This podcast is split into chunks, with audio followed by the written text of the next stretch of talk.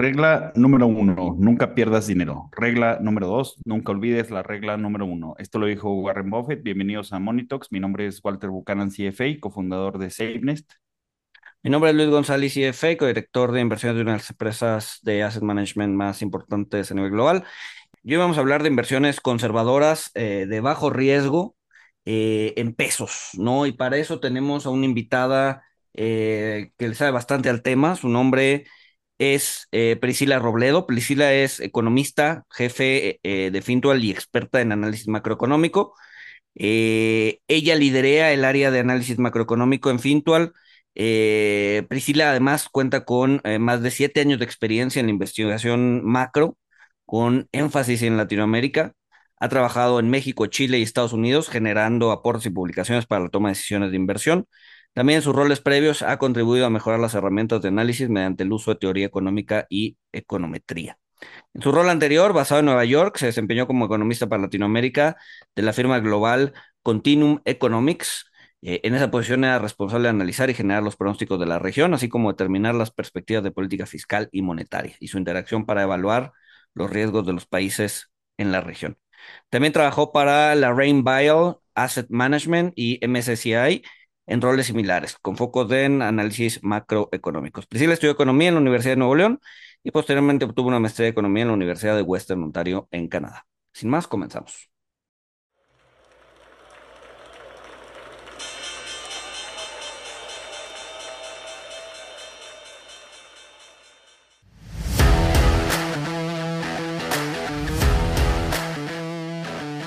Monito, el otro lado de la moneda. Priscila, eh, mucho gusto, muchas gracias por estar, por estar aquí con nosotros. Eh, y pues bueno, hoy vamos a hablar de un tema eh, que parece obvio, pero la verdad es que tiene mucha, mucha carnita y es cómo invertir en instrumentos o en inversiones conservadoras. para eso, me gustaría empezar con una pregunta y es, qué es una inversión conservadora, o sea, cómo se define el riesgo, qué tipos de riesgos hay cuando inviertes, ¿no? Hola Luis, muchas gracias por la invitación. Muy contenta de estar aquí. Eh, y sí, como tú dices, eh, tiene mucha carnita el, tema, ¿no? Y sobre todo ahora, justo ahora. ¿Qué es el riesgo? Empecemos por eso. Pues es la incertidumbre en el resultado final de una inversión. Eh, en el contexto de inversiones es la medida del nivel de incerteza y pérdidas potenciales del retorno de un instrumento o cartera de instrumentos financieros. Eh, ¿Y qué tipos de riesgo hay? Bueno, hay muchos tipos de riesgo. Los tres principales yo diría que son el riesgo de mercado, el de crédito y el riesgo de liquidez. Eh, el, el riesgo de mercado es básicamente la variación de precios debido a un factor común, ¿no? Eh, y el riesgo de liquidez se refiere a la potencial inhabilidad de de, de poder eh, vender o liquidar un activo, ¿no? Y finalmente el riesgo de crédito es el riesgo, pues principalmente de que la contraparte, pues no te pague las obligaciones, ¿no? Claro, y, y, cuando hablamos de, eh, por ejemplo, de un, de un instrumento gubernamental, eh, ¿cuál, ¿cuál de estos riesgos eh, eh, o, o, en qué riesgos estás incurriendo cuando hablas, en, por ejemplo, de un instrumento gubernó? En el caso de, de México sería, sería algún CETE, algún M-bono, algún UDIBONO. Correcto. Y, también complementando, ¿por qué, ¿por qué se le conoce como instrumentos libres de riesgo a, a estos instrumentos gubernamentales? Exacto. Eh, pues el, el, el, la tasa libre de riesgo o el instrumento libre de riesgo en teoría es la tasa que no tiene riesgo de crédito, ¿cierto? Em, y en la práctica, en México es invertir pues básicamente en la curva de, de gobierno de México. Bonos, CETES, instrumentos avalados por el gobierno federal. Algo, y, y, y, siempre, a mí me gusta mucho como enfatizar que siempre algo que retorne extra de esta tasa libre de riesgo necesariamente tiene que tener un mayor riesgo, ya sea, casi siempre es mayor riesgo de crédito, pero otros tipos de riesgo también. No hay forma mágica de aumentar el retorno eh, por sobre la tasa libre de riesgo sin incurrir en otro tipo de riesgos. Ok, entonces, o sea, cuando, cuando hablas de instrumento libre de riesgo, en realidad estás hablando de, cuando hablas de, de, gobierno, en realidad estás hablando de un instrumento libre de riesgo de crédito, ¿no? Libre de riesgo de crédito. Pero pueden tener algunos otros riesgos, como es el riesgo eh, de, mercado, ¿no? O sea, porque, porque hay un misconception muy, muy arraigado en la cultura, bueno, no en la cultura, pero en, entre los inversionistas, eh, sobre todo en el retail, que es que en renta fija no se pierde dinero, ¿no? Eh, lo cual es falso, porque sí tiene un riesgo de mercado, sobre todo si tomas plazo, ¿no? O sea, si te vas a un M bono de 30 años, la verdad es que puede tener tanta eh, volatilidad como, a ver, no, como el equity, pero sí, eh, pues sí bastante volatilidad. ¿no? O sea, sí puede haber, o sea, si vendes antes de tiempo eh, o si vendes cuando las tasas están subiendo, pues obviamente vas a perder, vas a perder dinero, ¿no? Entonces, no, no, no, no, cuando, cuando hablamos de que el gobierno es libre de riesgo, hablamos de que el gobierno es libre de riesgo de crédito, punto. Que, claro, básicamente que no va a quebrar y que, que, no va a pasar esto de que la contraparte quiebra y no te paga o tal vez no quiebra, sino que simplemente no te pagó por X o Y razón. Pero como tú dices, hay otros, hay, otros tipos de riesgo, puede tener riesgo de liquidez dependiendo de, de qué, de qué, eh, de, de, qué mm, activo hayas escogido, puede tener eh, también riesgo, como tú dices, eh, de mercado, exactamente. Perfecto, ¿no? Y por ejemplo, lo vemos, lo vemos muchas veces cuando hay mucha volatilidad en el mercado, intentar comprar o vender este tipo de instrumentos, eh, a veces es, no, no son tan líquidos, por lo menos no tan líquidos como puede ser Estados Unidos o, u otro país, incluso los desarrollados, ¿no? Hace poco eh, pasó que los bonos gubernamentales de Japón eh, pasó tres, cuatro días sin que transaccionaran, es decir, sin que cambiaran de manos. Eh, Japón es un, caso muy particular, lo que está pasando allá. sin embargo, pues uno esperaría que un, que un instrumento con alta liquidez, pues tuviera ese cambio de manos o esa liquidez o esa transaccionalidad eh, pues, todos los días y de una manera frecuente. ¿no? En el caso de Japón, pues es un eh, mercado desarrollado que eh, logró, bueno, no logró, sino más bien hubo, hubo un periodo en donde ni siquiera cambiaron de manos, ¿no? Entonces, el, el problema de la liquidez se puede dar tanto en México como en cualquier parte del mundo, ¿no? Oye, el mismo, el mismo Reino Unido, Luis, cuando pasó todo este tema de que si bajaban o no bajaban los impuestos, etcétera, eh, lo mismo. Y uno pensaría, como dices tú, bueno, país desarrollado hasta donde yo recuerdo, ¿no? Hasta hace seis meses. Eh, y, claro, como dices tú, puede pasar que en, determinada situación eh, batallas para vender el activo. Exacto. Entonces, tasa libre de riesgo es una tasa libre de riesgo de crédito, punto. ¿No? Correcto.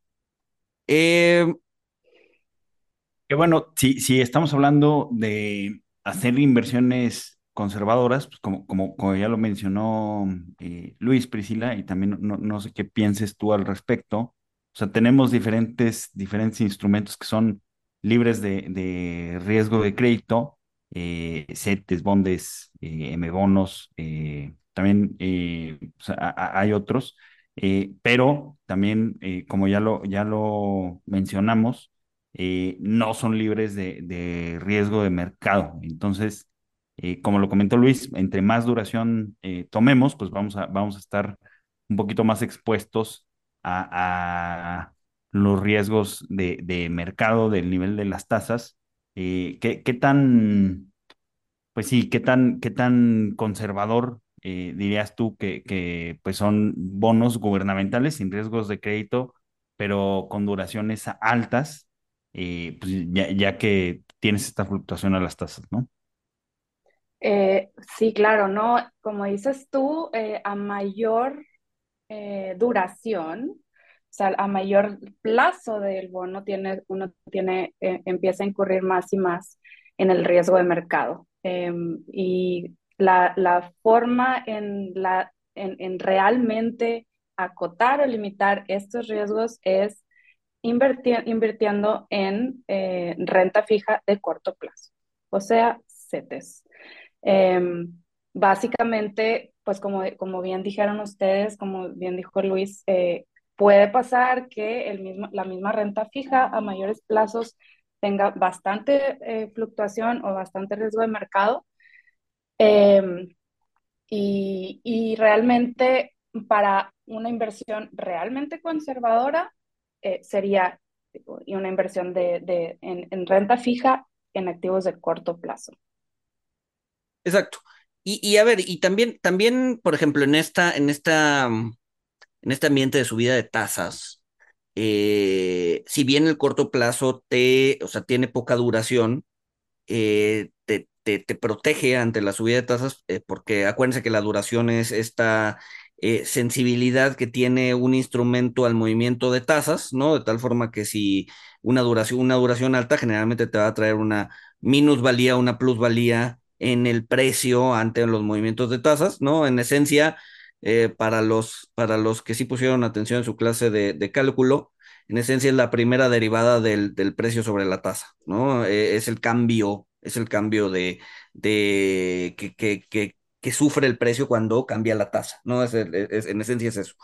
Eh, pero eh, también hay otras formas de protegerse con instrumentos de cierto, o sea, de plazo, ¿no? Por ejemplo, eh, dentro de la paleta de, de, instrumentos gubernamentales que nos pueden proteger en una subida de tasas o, que podrían ser conservadoras están los bonos flotantes, ¿no? Particularmente en México tienes a los bondes, ¿no? Los bondes que son como bonos de desarrollo del gobierno federal eh, que ahorita hay tres tipos, ¿no? Los bondes D, que ya van de salida, porque la forma en la que se calculan su tasa es, es un poco arcaica, es un poco viejita, ¿no? Ya eh, la metodología la cambiaron y crearon los bondes F. Eh, los bondes F, digamos que llegaron para quedarse o para sustituir a los bondes D. Y después tienes los bondes G, ¿no? Que son en esencia bondes F, pero eh, con criterios ESG, ¿no? Eh, lo importante de estos es que son bonos flotantes que eh, te revisan tasa todos los días, ¿no? Entonces, si hay un movimiento de tasas importante, este bonde lo que te hace es que te cambia tu tasa, cupón, para, digamos que reflejar las condiciones de la curva de corto plazo todos los días, ¿no? Entonces, en ese sentido, también se vuelve un instrumento de buena, eh, o sea, que te sirve para eh, cubrirte en el corto plazo, ¿no? Eh, obviamente no está exento de riesgos, porque generalmente es un bono que paga, en, el caso de los bondes F, la TIE de fondeo, es decir, la tasa de fondeo todos los días, más un spread. Si ese spread se te mueve, si se sube o si se baja, entonces sí podrías tener minusvalías. El tema es que son instrumentos de largo plazo, esos sí son instrumentos de largo plazo. Tienes bondes que te vencen en 5, 7 años, ¿no? Y que son muy mm, sensibles a ese movimiento spread, ¿no? Entonces, también tienes a los, a las, a las, a las tasas flotantes, ¿no? Eh, no sé si nos puedes hablar también, eh, Priscila, eh, yo, yo, bueno, yo ahorita toqué los bondes, bueno, si nos puedes hablar un poquito de los BEPAS, por ejemplo, que también son una estructura similar a los, bueno, más o menos porque son flotantes, pero eh, ¿en, qué, ¿en qué consisten los BEPAS, que es otra de las, digamos que las paletas de inversión conservadora en pesos? Pues mira, de los BEPAS eh, son bonos de protección al ahorro, básicamente, ¿no? Y son bonos emitidos por el IPAB, que es el Instituto para la Protección al Ahorro Bancario. Eh, otro de los de como la paleta de inversiones conservadoras en pesos que, que, tenemos son también pues los UDIBONOS, ¿no? Los UDIBONOS cortos, eh, que son instrumentos de inversión que protegen al tenedor ante cambios inesperados en la tasa de inflación también. Eh, ¿Y cuál otro, Luis? Eh, ¿Cuál otro se nos está escapando por ahí? A, ver, yo creo que en esencia eh, el, el, el, gobierno es lo que te ofrece, ¿no? CETES, bondes, BEPAS, Ms cortitos, UDIs cortitos. Eh, también puedes tomar algo de riesgo de crédito de corto plazo, ¿no? Algún papel corporativo, pero bueno, ahí ya tienes un riesgo de crédito eh, que pues igual no te sientes cómodo con eso y entonces, bueno, no, no, no, no lo incluyes en la paleta, pero es muy común ver en fondos de corto plazo tener ese tipo de instrumentos, ¿no? Papeles corporativos de, de, corto plazo, de emisores AAA, este, eh, que, que, que, te pagan, digamos que un spread o una sobretasa sobre lo que te está pagando el gobierno. El tema con esos es que la liquidez es prácticamente nula. Eh, a ver, son, son, es, es, una buena calificación crediticia, pero sí tienes una liquidez bastante, bastante acotada, ¿no? Una vez que te los compras, pues ahora sí que te los tienes que llevar casi que a vencimiento, 28 días, 91 días, eh, y pues obviamente durante todo ese tiempo estás expuesto a un, a un riesgo de crédito, ¿no? Claro, yo creo que aquí eh, un poco la moraleja de todo el asunto es que cualquier otro instrumento en pesos es más riesgoso que invertir en CETES. O sea, ningún banco local, ninguna empresa eh, tiene mayor aval como para devolver pesos mexicanos comparado con el mismo gobierno. Eh, y dentro de, los, dentro de la paleta de opciones de, de, instrumentos avalados por el gobierno federal, o sea, de, de gobierno, de, instrumentos públicos, eh, un, mm, o sea, comparándolo con CETES, eh, empieza a aumentar el riesgo tanto de liquidez eh, como de mercado a medida que, que, uno va alargando el plazo, ¿no? Exacto, exacto, exacto, exacto. Entonces, o sea, sí, si quieres mantener un perfil de riesgo bajo, digamos, eh, pues sí, instrumentos de corto plazo o instrumentos flotantes del gobierno, pues yo creo que es eh, la, la, la, la, mejor opción, ¿no? Este, en, en, en, para, para poder, eh, pues sí, para no exponerte tanto al, al, al, al riesgo de, de, de crédito que, que, que, los papeles corporativos te pueden dar, ¿no? Aunque sean de muy buena calidad. Y, y pasa, pasa algo curioso con las personas porque eh, recientemente en, en Twitter, comentando sobre, sobre los CETES, eh, alguien comentaba que pues, los, los eh, depósitos bancarios o los instrumentos bancarios pues, están, están, tienen una garantía del IPAP por hasta 400 mil UDIs eh, y, pareciera que no les queda claro a, todas las personas lo seguro que son los CETES, porque si alguien preguntó y pues ahora sí que por, por cuestión yo creo que de cultura financiera, o sea, donde se ve que hace, hace falta eh, que pues la gente conozca más y entienda bien, pero alguien preguntaba, ¿y cuál es el respaldo de, de los CETES o cuánto subiste respaldo los CETES, no? Este, obviamente, pues una, una pregunta eh, inocente, porque pues como lo, como lo dijiste tú, Priscila, ¿no? O sea, los instrumentos gubernamentales pues tienen el respaldo de, de, del gobierno, no hay riesgo de crédito, te van a pagar y por eso no tienen garantías de, de por ningún Audi, ¿no? Porque no hay, no existe este riesgo. Exacto, y de hecho, eh, también es como muy importante siempre acordarnos de que, pues como, como ya lo comentamos, las mayores tasas normalmente están, o sea, efectivamente son mayores tasas porque te están compensando por algún riesgo eh, que, de ese instrumento. O sea, como que, como dicen, no hay free lunch, ¿no? O sea, nadie te va a dar una tasa mayor si tiene el mismo riesgo de crédito, el mismo riesgo de liquidez, el mismo riesgo de mercado. Em, como, dices tú, el, bueno, hay varios, hay, están los depósitos bancarios, están las OFIPOS, em, que tienen un cierto seguro, un cierto eh, en, el caso de los depósitos son, si no me equivoco, 400 mil UDIs. En el caso eh, de las OFIPOS es eh, algo bastante menor que eso. Y efectivamente ese seguro existe porque hay un riesgo de crédito. El riesgo de, el, el, riesgo de los depósitos bancarios es el riesgo básicamente de que el banco quiebre.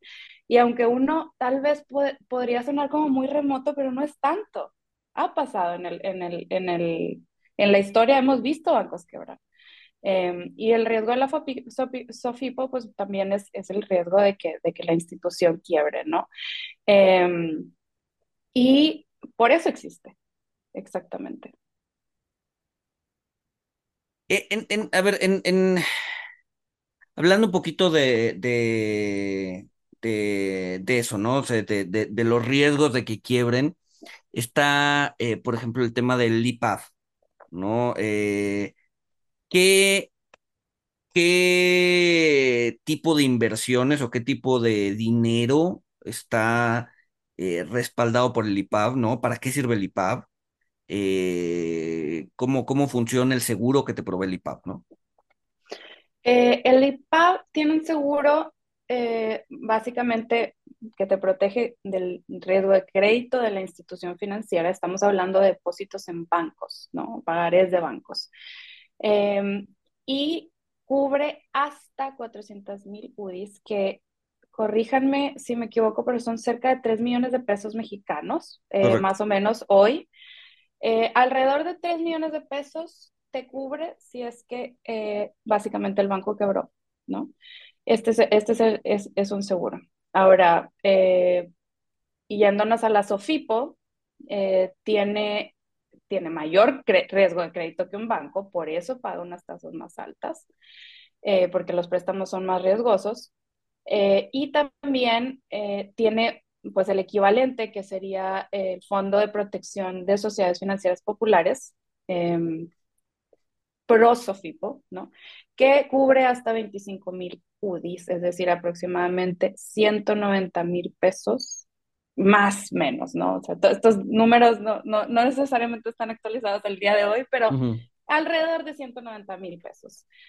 Em, que eh, es, esos son los dos tipos de seguros que tenemos. a para proteger del riesgo de crédito de las instituciones, de, los bancos y de las OFIPOS. Es curioso, es, no, bueno, nada más, deja, deja una cosa. Es curioso que el banco, siendo una institución de crédito más sólida que una SOFIPO, eh, te asegure por más, ¿no? Te asegura por 3 millones tus depósitos, mientras que la SOFIPO te asegura por solo 190 mil pesos, ¿no? Y eso tiene mucho que ver con que la, eh, el seguro del banco es un seguro respaldado por el gobierno, ¿no? Por el IPAB, y el IPAB tiene un respaldo explícito del gobierno, mientras que el Prosofipo, según yo, es un fondo eh, eh, que hacen las OFIPOS para eh, respaldarse, ¿no? Para, para generar este seguro, y por lo tanto no tiene esa, mm, esa, esa fortaleza o, esa importancia como que, que tiene el IPAB en términos de estructura y en términos de riesgo de crédito, ¿no? Así es, entiendo lo mismo, Luis. Sí, que también como anotación, pues seguro tiene que ver pues, la, la crisis de, del efecto tequila este, y, otras corridas bancarias anteriores, eh, que pues por la importancia de los bancos, pues tiene, entra, digamos, un, un garante de, del gobierno. Pero bueno, regresando a, indicadores, a, en qué nos tenemos que fijar, eh, obviamente cada vez escuchamos, bueno, cada vez más gente escucha sobre, sobre los cambios en política monetaria, cada vez hay, hay más cultura financiera, eh, pero ¿qué, ¿qué, tan importante es eh, una buena lectura de, política monetaria? Es decir, hacia dónde va a mover Banquico las tasas de interés, si las va a subir, si las va a bajar. Realmente es importante para, para una inversión conservadora porque pues estamos hablando de que eh, o son a cortos plazos, este, 28 días, este, tres meses, que pues vas a renovar, o sea, cuando venza, pues vas a poder, poder renovar a una tasa más alta, o como lo decía Luis, pues son instrumentos revisables, que pues la tasa se va ajustando conforme la va ajustando Banquico y el mercado, ¿no? ¿Qué, qué, qué tan importante crees tú que es eh, saber hacia dónde va Banquico, Priscila? Eh, Mira, partiendo de lo, pues lo más básico, ¿no? Que es la relación inversa entre la tasa de interés y el precio del bono. Eh, en general, cuando las tasas van para arriba, conviene tener deuda muy corta, porque si no te amarras a una tasa que el día de mañana eh, o el próximo mes, ponte, va a subir. Y, y cuando las tasas van para abajo, conviene alargarte en, en, en, términos de eh, empezar a a adquirir más eh, instrumentos de mayor plazo o alargar la duración, a si le dicen, porque lo que quieres es asegurar la tasa alta ahora, ya que el día de mañana podrían bajar, ¿no? Eh, cuando aseguraste unas tasas altas y las tasas del mercado caen, tenemos ganancias de capital, lo que se llama ganancias de capital y que significa que tus activos valen más. Em, ahora, yo sé que al fondo FT le ha ido muy bien y de hecho ha sido el ganador de los últimos cuatro premios Morningstar al mejor fondo de deuda de corto plazo. ¿Qué, ¿A cuánto le atribuyen ustedes eh, la capacidad de tener una buena política monetaria? A ver, yo creo que mucho es eh, la lectura de la política monetaria, ¿no? Una buena lectura de política monetaria creo que es básica para, para poder llevar un fondo de corto plazo. Cuando inviertes en, en, en, renta fija de corto plazo, tienes, sobre todo gubernamental, tienes de dos sopas, ¿no? Eh, o, o, estás en fijo o estás en flotante, ¿no? Puede estar en UDIs, pero luego los, los, los rendimientos de la UDI de cortito plazo están un poco distorsionados por el dato de inflación de corto plazo que muchas veces eh, no, no refleja bien, no se refleja bien la tasa, ¿no? Entonces corres ahí un riesgo. Eh, entonces, o tasa fija o tasa flotante, y mucho va a depender de tu view de hacia dónde puede ir la política monetaria en los próximos meses, ¿no? Y asumiendo que el mercado adelanta, entonces pues, tienes que estar monitoreando y tienes que tener un view muy claro de hacia dónde va la política monetaria, ¿no? Entonces, en ese sentido, yo creo que eh, poder adivinar o poder predecir bien la política monetaria hacia los próximos 6, 12 meses eh, es lo que te genera pues, ese, ese diferencial de rendimiento, que cuando estás en corto plazo, pues son diferenciales pequeños, ¿no? Ahí sí estás peleando por el último basis point que hay, este, no, no quieres dejar nada de dinero sobre la mesa, porque, eh, o sea, literal estás peleando por, por ser diferente en uno, dos, tres basis points, ¿no? Entonces, tener una claridad sobre hacia dónde va la política monetaria creo que es bien importante cuando inviertes en, instrumentos gubernamentales de, corto plazo. Sí, no, claramente, claramente. Es... Como bien lo comentas, Priscila, eh, pues las inversiones conservadoras no, nos sirven cuando eh, pues estamos teniendo una lectura de, política monetaria, pero o sea, más allá de pensar solamente en, en inversiones conservadoras, sino en una, en una estrategia, eh, pues nos sirven para, para no tener exposición a altas duraciones eh, y pues como, como ya lo comentamos, pues en la relación inversa, pues si Banquico sube las tasas, los, los bonos sin riesgo de crédito, pero de alta duración, eh, pues van a, van a enfrentar minusvalías, ¿no? En vez de ganancias de capital. ahorita, pues tenemos, tenemos tasas muy altas.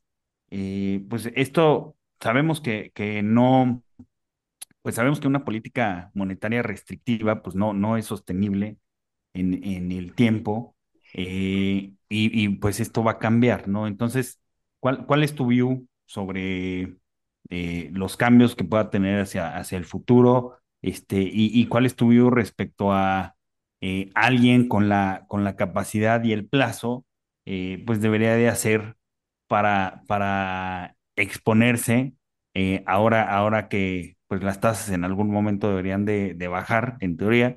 Eh, ¿Cuál es tu view sobre cómo alguien debería de, aprovechar estos movimientos? Eh, mira, vamos, a, vamos por partes, como diría Jack el Destripador. Primero, el tema de pues, las tasas, ¿no? Eh, el tema de las tasas altas es un tema global, como todos sabemos, no es, es, es, no es solo México, no es solo Estados Unidos, es, es en general con excepción, unas poquitas excepciones en Asia.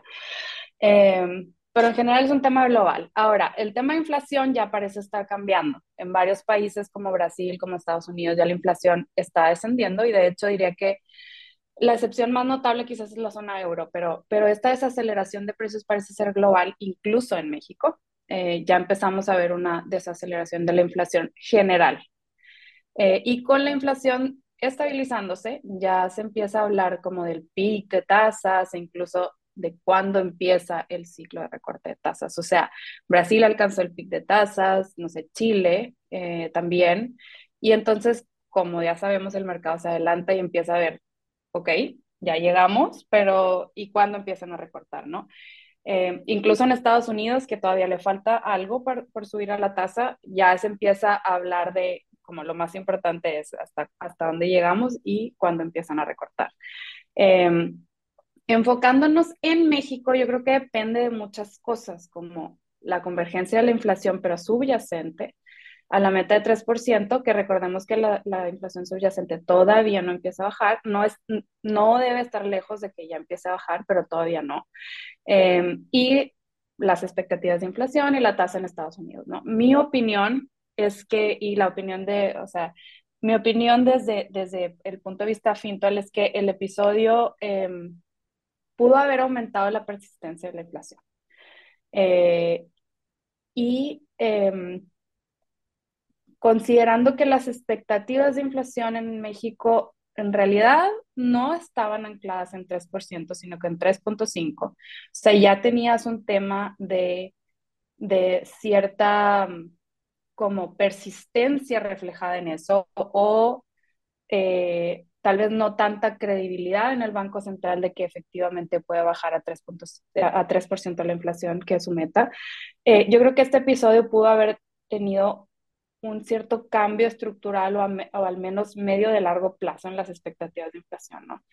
Y además, eh, los temas de los costos laborales ligados a los aumentos persistentes en el salario mínimo, la ley de outsourcing, la reforma de pensiones, etcétera. Todo esto es, es como a eh, presionar el tema, el tema de los costos laborales y por tanto yo creo que la inflación también.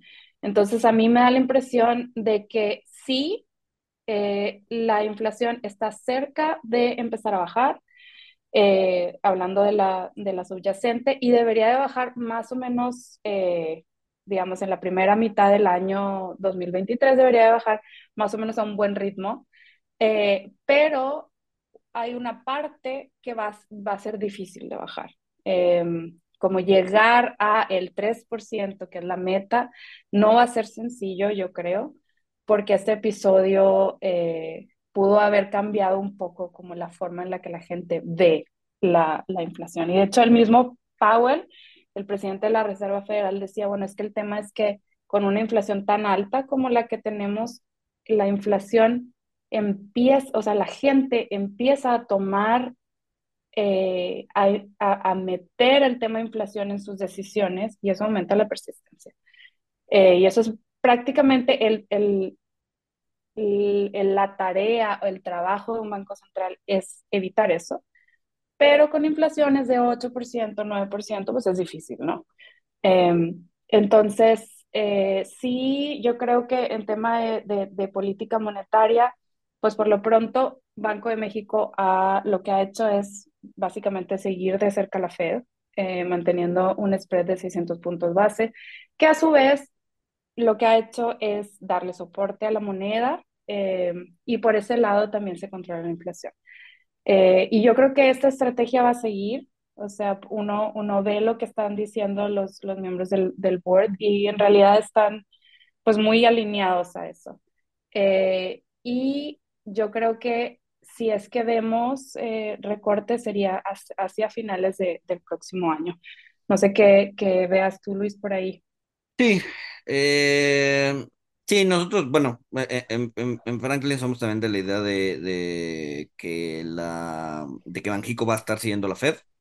Eh, creo que en México es más probable una un desanclamiento de las expectativas, ¿no? De hecho, lo hemos visto en los últimos en los últimos encuestas de Banjico, ¿no? Estaban ancladas, siempre habían estado ancladas en tres y medio y ahorita ya empiezan a subir. No es grave pero pues por algo se empieza, ¿no? Y entonces, pues eso, eso, eso nos preocupa un poquito. Eh, y vemos, sí, probablemente un desanclamiento, eh, bueno, un desanclamiento, un, un, desacoplamiento de la Fed, eh, o sea, Banjico de la Fed en la bajada, ¿no? Probablemente Banjico empiece a bajar sus tasas antes que, que la Fed para finales del, del siguiente año, ¿no? No sé, no sé tú, Walter, cómo, cómo, cómo lo estés viendo también. Pues sí, eh, lo, que ya hemos comentado, ¿no? Este, creo que, creo que en el tema de, inflación, o sea, México lo tiene un poquito más complicado que, Estados Unidos y que el resto del mundo, porque, pues, si bien el, manejo que tiene el eh, gobierno, que tiene Hacienda sobre el impuesto a las gasolinas, eh, que, pues prácticamente el impuesto se fue a cero, pues eh, permitió, bueno, o, este, hizo que no nos fuéramos a inflaciones de, de doble dígito, eh, pues para el siguiente año, con, con el petróleo a estos niveles, eh, pues Estados Unidos va a tener contribuciones negativas con, con el precio de la gasolina año a año, y pues en México no vamos a ver eso, ¿no? Porque mientras el precio internacional baje, eh, pues aquí va a subir el, el, impuesto a la gasolina, que digo, no es tan malo, porque pues bueno, estaremos hablando de movimientos flat, eh, pero sí, algo que puede contribuir de forma eh, negativa a la inflación, o sea, ne negativa en el sentido de que eh, baje la inflación, de que tenga prints negativos en esa parte, pues difícilmente, o más bien no va a suceder en, México, ¿no? Entonces, pues si, si Banjico se desacopla de la Fed y empieza a bajar antes, pues habría que estar atentos al tipo de cambio, ¿no? Exacto. Me, me, gustaría, eh, digo, ahorita hemos, hemos hablado mucho de, de, de, deuda gubernamental y de qué pasa con Banjico y de qué pasa con los CETES, pero también el mexicano, y es muy, es muy curioso cómo el mexicano, o sea, siento que nace con, o sea, cuando nace y busca seguridad, eh, nace como con dos cosas en la cabeza, ¿no? Ladrillos y dólares, ¿no? Bienes raíces y dólares. Eh, entonces, realmente son inversiones conservadoras cuando hablamos, o sea, cuando invertimos en bienes raíces o cuando invertimos en dólares. No sé qué, no sé, no sé tú qué pienses, eh, Priscila, si, si realmente eso sea una, una inversión conservadora, ¿no? Mira, te lo voy a dividir en dos partes. eh, primero, eh, la primera parte es contestar si realmente es o no dólares y como inversiones inmobiliarias, eh, inversiones conservadoras. La respuesta es sencillamente no, no son. Em, como tú dices, siendo mexicanos, como que de repente como que medio que nacemos así con el, em, con el, el, tatuaje mental de, ah, este, dólares es seguro, ¿no? Eh, partiendo con los dólares, el problema eh, es que las monedas son poco predecibles y bien volátiles. Y de hecho, si un portafolio de solo dólares tiene la mitad de la volatilidad del Standard Poor's, es bien volátil. Eh, y además no tiene, el dólar no tiene eh, rentabilidad intrínseca, o sea, no es como una acción que renta porque detrás de ella hay una empresa que produce o genera algo, sino que eh, en realidad esto no pasa con, con, las monedas. Y de hecho, ya aterrizándolo más al peso mexicano, eh, pues desde el 2016 que el dólar no ha rentado, ¿no? Eh, entonces, realmente no, no, es, eh, no es una inversión conservadora. Ahora, es normal que para los inversionistas globales las monedas sean un activo de refugio, pero para un inversionista doméstico que, que gane en pesos y gaste en pesos, eh, yo creo que no nos podemos olvidar de que la moneda tiene riesgo de mercado. Eh, y las propiedades, eh, pues tienen varios riesgos, diría como medios riesgos escondidos, o sea, que, que como, como no los vemos, a veces eh, se tiende a pensar que no están ahí, ¿no? y yo creo que lo primero es no confundir la falta de volatilidad con seguridad. Muchas personas piensan que, que son inversiones seguras, no sé, porque eh, los precios de las propiedades tal vez no, no, los estás viendo subir y bajar como tal vez el precio de tus inversiones en, en, de, acciones, etcétera, ¿no? Pero los precios de las, de las casas y los precios de los arriendos, de las rentas, pueden caer. Eh, y además están varios riesgos que, que generalmente no se consideran como el riesgo de no encontrar un arrendatario, ¿no? O sea, el riesgo de no encontrar quien te lo rente, el riesgo de que, de que encuentres pero no te pague, que sería el riesgo de crédito, básicamente. O sea, tienen riesgo de crédito, eh, costos de man mantenimiento eh, y el más importante es el riesgo de liquidez. Cuando uno necesita dinero, lo último que quieres es que tu activo se demore uno o dos años en liquidarse a un valor correcto. Uno, dos, tres o cinco, ¿no? O sea, eh, y a, a, un valor correcto me refiero a que efectivamente veas algo de plusvalía, ¿no? En tu, en tu, en tu inversión. Pero el tema es que como, como pueden ser poco líquidos, o sea, en una caída, eh, si lo quieres vender, vas a tener que, que, aguantarte un precio mucho menor del que del que tal vez vas a poderlos vender en cinco años. O sea, realmente no tienes eh, la liquidez que tal vez quisieras, ¿no? En una inversión segura. Em, entonces yo te diría que la respuesta más sencilla es no. O sea, no, no, son, no, son, no, no son inversiones realmente seguras. Exacto. Eh, ahorita, que dijiste de la volatilidad, me acordé de una anécdota, bueno, una anécdota, un, un, un recuerdo haber hace ya varios años estar platicando con, con don Miguel Mancera. Mancera fue eh, pues, gobernador del Banco de México desde el 82 hasta el 97, ¿no? El, el, el pues, prácticamente el que más ha estado en el Banco de México. Y me decía, y hablando justo de la volatilidad, me decía que pues, la volatilidad era un, era un, era una forma muy pobre de medir el riesgo, ¿no? Era una forma eh, muy, pues a ver, era una forma de medir el riesgo, pero no era la forma de medir el riesgo. Y me ponía como ejemplo el peso en 1994, ¿no? El peso en 1994 de enero a diciembre, pues prácticamente no tuvo volatilidad. De hecho, si haces el, si haces, eh, si, calculas la volatilidad, y volteas a ver cuál fue la volatilidad de los T-bills en esa época, el peso tuvo menos volatilidad que el T-bill, que o sea, es decir, que, que, que, la deuda de corto plazo de Estados Unidos. Entonces, uno podría pensar que el, que, el peso era muy seguro. ¿Por qué? Porque no tenía volatilidad. Ajá.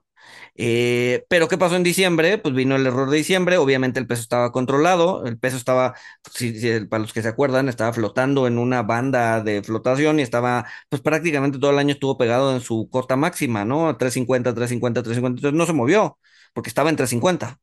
Eh, después se acaban las reservas internacionales y lo tienen que dejar flotar, ¿no? Y, se va de, en un día se va de 350 a 6, ¿no? Entonces, eh, pues sí, no tenía, el peso no tuvo volatilidad durante todo ese año, sin embargo, pues en un día eh, se depreció pues, prácticamente 100%, ¿no? Entonces, eh, sí, como, como bien dices, ¿no? La volatilidad no es una, no siempre es una buena métrica de, de, riesgo, ¿no? Y lo podemos ver en los bienes raíces, ¿no? Como no ves volatilidad en el precio de, tus, de tu casa, no lo estás viendo todo el tiempo, pues puedes asumir que es una buena o que es una inversión segura, cuando en realidad, eh, pues muchas veces es complicado, ¿no? Y lo está viendo el, el, el, sector inmobiliario hoy por hoy en México, ¿no? Hoy hay muchísima oferta. Eh, los precios de las casas están eh, bastante pues, a la baja, ¿no? Entonces, complicado, complicado hacer una, una plusvalía hoy por hoy en el mercado inmobiliario, ¿no? Entonces, en ese sentido, pues no, no, te, no te va a dar o, o no, no te sirvió como un activo de resguardo, ¿no? Sí, exactamente. Y ahora yo creo que eh, voy a aprovechar para meter un gol aquí. o sea, entonces, ok, bueno, entonces el dólar no, eh, los, eh, tal vez el, el, bueno, el dólar tiene mucha volatilidad, las propiedades tienen muchos riesgos que muchas veces se ignoran.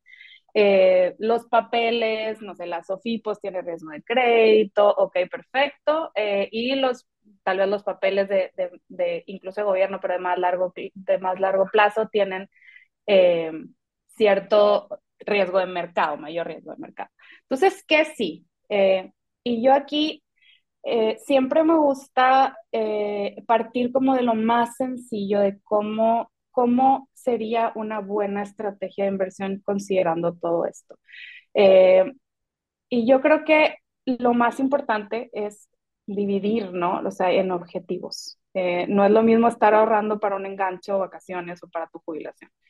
Eh, y dividir los objetivos bien y eh, invertir acorde a ese plazo. O sea, uno a mayor capital, y, con, por, capital me refiero a tiempo, ingresos, ahorros, no solo a, a, los ahorros, sino que a todo el tipo de capital que tengas, mientras más capital, pues más riesgo puedes tomar. Y dentro de eso, dentro de tus em, como objetivos de inversión, eh, mientras mayor sea el plazo en el que puedes comprometer ese objetivo, mayor riesgo puedes tomar, ¿no? Eh, invertir eh, como en ese, en ese plazo. Yo creo que una vez armado este plan de inversión, uno pues no debe andar cambiándose, ¿no? O sea, lo mejor es que, que te, te, te, un poco te apegues a ese plan. Y para yo creo que para la, para hoy, hoy en día que las tasas están tan altas eh, en, en, este como ambiente de alta inflación, eh, una ventaja que tenemos mucho y que, y que debemos de, yo creo que aprovechar muy bien, es que el hecho de que la inflación sea alta, lo que significa es que, eh, pues básicamente las tasas de interés reales son altas, porque el banco, el banco central lo que hace es subir la tasa de interés real, precisamente para poder controlar, para poder como un poco poner, eh, eh, de cierta forma, desacelerar la demanda y con eso frenar la inflación. Entonces tienes, en este ambiente de, de, inflación alta, tenemos una ventaja bien importante que es que las, las inversiones conservadoras te pagan muy bien, ¿no? Y eso es, eso yo creo que pues es algo bien importante porque no tienes que, que sacrificar, o sea, que, que, que, tomar mucho riesgo para que tus inversiones realmente renten. Eh, y aquí el gol que voy a meter es que pues nosotros en Fintual ofrecemos el fondo de Fetelico para estas inversiones conservadoras, que es un fondo que, que, paga muy bien, que tiene muy bajas comisiones y que es una muy buena alternativa para ese, como tu fondo de emergencia o cualquier ahorro que estés haciendo eh, de un año, tal vez menos de un año, y siempre evitando dejar tu dinero, sobre todo ahora, o sea, siempre, pero sobre todo en estos momentos, eh, ojalá no dejar ni un día tu dinero en este, una cuenta que no te pague intereses, ¿no? Porque en, dejándolo en una cuenta que no te pague intereses, dejas en la mesa mucho rendimiento en estos momentos, ¿no? Pues alguien más se lo queda, ¿no? Este... Exacto, que no eres tú, ese es el problema. Que no eres tú, que no eres Exacto. tú. Entonces, este, pues sí, creo que alternativas como esta, este, y, y que además no, no, o sea, hay más. O sea, creo, creo que estoy totalmente de acuerdo contigo, Priscila. Nadie, nadie debería dejar dinero dormido sin llevarse el rendimiento ni un día, ¿no? Y la, y, la, y la forma correcta de verlo también es eh, hacia adelante, ¿no? Generalmente eh, el inversionista dice, oye, ok, los CETES me están pagando hoy 10%. Eso no quiere decir que en los últimos meses te pagan 10%. Eso quiere decir que en los próximos meses te va a pagar 10%. Entonces, la forma correcta de medirlo es contra la inflación esperada de los próximos meses. Eh, entonces, en ese sentido, ¿cuál es la inflación esperada de los próximos meses? 5%. Eh, la tasa está hoy al 10, probablemente al 10.50 eh, cuando estén escuchando este podcast. El 14 de diciembre. Exacto, uh -huh. el 15 de diciembre va, va, va a subir Banjico su tasa probablemente medio por ciento. Entonces, ya te estás metiendo una tasa real, una tasa después de inflación esperada de cinco y medio por ciento. Es decir, no solo estás eh, mejorando tu, tu este, no, no, no, solo la inflación no te está erosionando tu, tu, ingreso, sino que además le estás prácticamente duplicando, ¿no? De la inflación esperada al 5% y tú te estás metiendo además 5,5% más arriba de inflación, ¿no? Sí, no, y, y realmente yo insisto que para, para un inversionista, para cualquier inversionista de cualquier perfil de riesgo, porque eh, en realidad, por ejemplo, un fondo de emergencia que todos debiésemos de tener, porque no, es importante que no metas todo tu capital a, fondos eh, con mayor riesgo, en donde si necesitas la liquidez tengas que sacrificar rendimiento, ponte o capitalizar alguna, alguna pérdida, etcétera. Eh, todos los inversionistas debiésemos tener como que el primer paso de tu plan de inversión es tener un, eh, un, un, fondo de emergencia para cualquier cosa, eh, pero además para todos los inversionistas con un perfil tal vez más conservador, esto es realmente, oye, o sea, demasiado buena noticia, ¿no? O sea, porque dices, realmente no estás, no, no estás eh, metiéndole casi que nada de riesgo. Y además, si ponte, hay, hay muchas eh, opciones de, de, tal vez, eh, pues, eh, aprovechar estas tasas como un CT directo, etcétera. Pero sí, además, pero esas cosas a veces no son tan líquidas en el sentido de que mm, tienes que comprometerte a dejar tu dinero en cierto, por cierto tiempo. Pero si uno lo mete en un fondo money market como FTLIQ, además tiene liquidez diaria y te está pagando tasas de 10%. O sea, es así como que Como que, ¿cuál es el truco? ¿Cómo, cómo tan bueno, no? Exacto. No, o sea, tienes, o sea, tienes otras opciones de, de, de, hacerlo, digamos, ¿no? Eh, pero pues lo bonito de, de, estar en un fondo es justo eso, ¿no? Que tienes un manejador atrás, alguien que está leyendo la política monetaria, como ya dijimos, que es, que es importante al momento de, de meterte. Eh, de meterte en, en, este tipo de instrumentos y que pues va a estar pendiente de que las cosas se ejecuten bien y de que los rendimientos se den en tiempo y forma, ¿no? Y, y de hecho, eh, pues tan es así que de hecho nosotros en Fintual solo vendemos FTLIQ. O sea, para, para, un, para, para estrategias de menos de un año, solo vendemos FTLIQ. Y esto es porque eh, además de ser una herramienta eh, que nosotros creemos que es muy buena, o sea, es, y de hecho, bueno, pues basta con, con, con saber que han ganado cuatro veces seguidas el premio Morningstar, el mejor fondo de, de corto plazo, de deuda de corto plazo. Eh, además, eh, pues está, eh, yo, nosotros creemos que es, es una forma de em, accesibilizar estas herramientas que son simples, pero, pero a la vez muy sofisticadas, sofisticadas para que estén a la mano de todos, ¿no? Eh, es un producto simple, eh, pero pese a esto, eh, es, es como, como tú dices y como ya lo platicamos, tiene toda una estrategia detrás, eh, toda una estrategia de análisis de, de, de, interpretación de política monetaria, de duración, de, de análisis de, de, inflación, etcétera, eh, que aterrizado, eh, como que ya, ya muy digerido, este, está disponible a bajo costo eh, para, para todos, ¿no? O sea, en una herramienta eh, como de capitalizar estas o de aprovechar estas altas tasas a, a, a, un, a, una baja comisión. Eh, y bueno, y sobre todo, pues tú, sabes que somos una plataforma de retail, este, que además pues nosotros siempre estamos enfocados en algo que sea sencillo para el, para el usuario. Eh, entonces, ¿y por qué somos capaces de esto? Porque pues usando tecnología bajamos los costos de atención y servicio. Este, y entonces pues nosotros creemos que esto es una, es una alternativa bien buena eh, para cualquier momento, pero sobre todo en estos momentos de alta inflación y altas tasas, ¿no? Pues, Priscila, ¿algo más que agregar, Walter? Este, ya se nos... No, nada, mil, mil gracias por acompañarnos, Priscila. Este, y, y pues bueno, eh, como dices, ¿no? Este, me quedo mucho con la idea de, de no dejar un peso dormido sin ganar, ni un día.